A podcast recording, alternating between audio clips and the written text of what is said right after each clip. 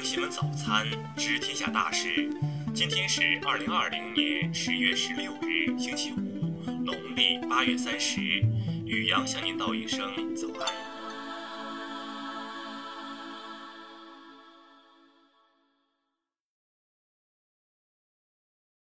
先来关注头条新闻：美国总统特朗普转发推文称，基地组织领导人本拉登还没死。被击毙的只是他的替身。对此，自称曾参与击毙本拉登的美国海豹突击队前成员奥尼尔指责特朗普在渲染阴谋论。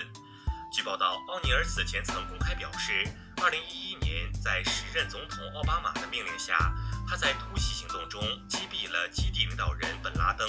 时任副总统拜登是2020年美国大选民主党候选人。《国会山报》评论称，在今年美国大选期间，特朗普多次抨击拜登开展军事突袭行动的能力，并质疑拜登的领导力。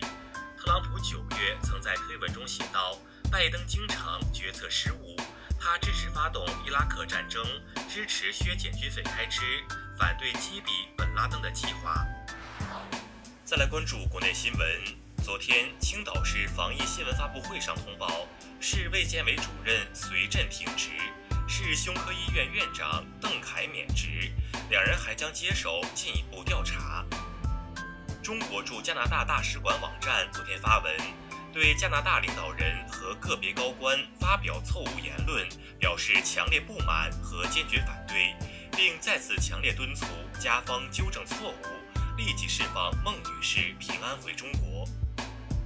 关于美国国正试图将中国蚂蚁集团列入黑名单一事，外交部发言人赵立坚在记者会上表示，中方将继续采取必要措施，维护中国企业的正当权益。对于台积电获得对华为供货许可证的传闻，该公司表示不评论毫无根据的传闻，第四季度不会向华为出货。据港媒消息。香港警方昨天早晨搜查了乱港头目李志英名下其中的一个办公室，并带走一批证物。淘宝台湾发布公告，年底停止运营。对此，阿里巴巴表示，台湾市场的业务运营一切如常，将继续通过手机淘宝服务消费者。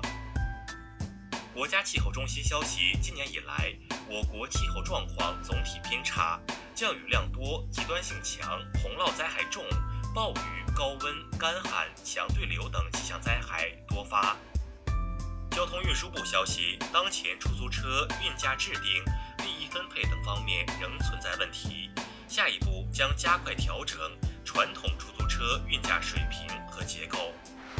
再来关注国际新闻，日本官方长官加藤胜信自上任来，在钓鱼岛问题上动作不断。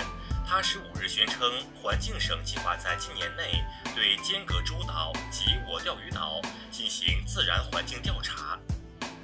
据美媒报道，美国总统特朗普暗示，如果司法部的调查未能导致奥巴马或拜登遭到起诉，他可能会解雇司法部长巴尔。今年三月，在韩国议员选举前，前总统朴槿惠在狱中发出致国民书。被举报涉嫌违反公职选举法，韩国检方近日表示，因证据不足，决定不起诉朴槿惠。十四日，委内瑞拉总统尼古拉斯·马杜罗表示，未来几天将收到中国的新冠疫苗，明年将展开大规模免费疫苗接种工作。近日，五十五岁的印度国民议会党领导人桑杰辛德的汽车意外着火。他没能打开车门或敲破车窗，最终被困于车内死亡。警方正在调查事故发生的原因。根据英国相关防疫要求，从十四日起，利物浦等城市采取相关封锁措施。在禁令生效前夜，利物浦市中心的街道上挤满了狂欢的人群，互相拥抱，高呼口号。日本鹿儿岛的一台直播摄像机近日拍到数个不明飞行物，它们以编队的方式飞过樱岛火山上空。画面曝光后引发热议，目前还没有权威消息对此作出解释。近日，日本警视厅逮捕了两名男子，年纪分别是六十六岁和七十一岁。他们涉嫌在东京街头合伙抢劫一名九十一岁男子。据悉，他们可能不是第一次作案。再来关注社会民生新闻。成都大学党委书记毛洪涛在朋友圈发文表示，压力过大后失联。成都大学昨天公告称，已成立工作专班，正配合相关部门展开调查。